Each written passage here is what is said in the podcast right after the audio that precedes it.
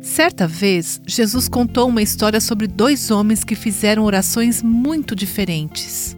O primeiro estava mais interessado em si mesmo. Deus, eu te agradeço porque eu não sou como esses outros homens. Ladrões, injustos, adúlteros ou mesmo como este cobrador de impostos. Seu orgulho o fez cego para a depravação de seu próprio coração. O outro homem, um cobrador de impostos, desprezado, simplesmente clamou com humildade: Deus, tem misericórdia de mim, um pecador.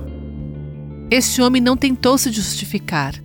Em vez disso, ele admitiu que sua única esperança era a misericórdia de Deus.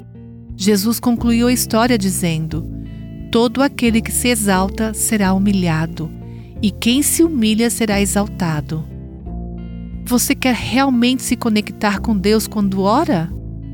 Então lembre-se de que Deus se aproxima daqueles que têm um espírito humilde e quebrantado. Você ouviu Buscando a Deus com a viva nossos corações.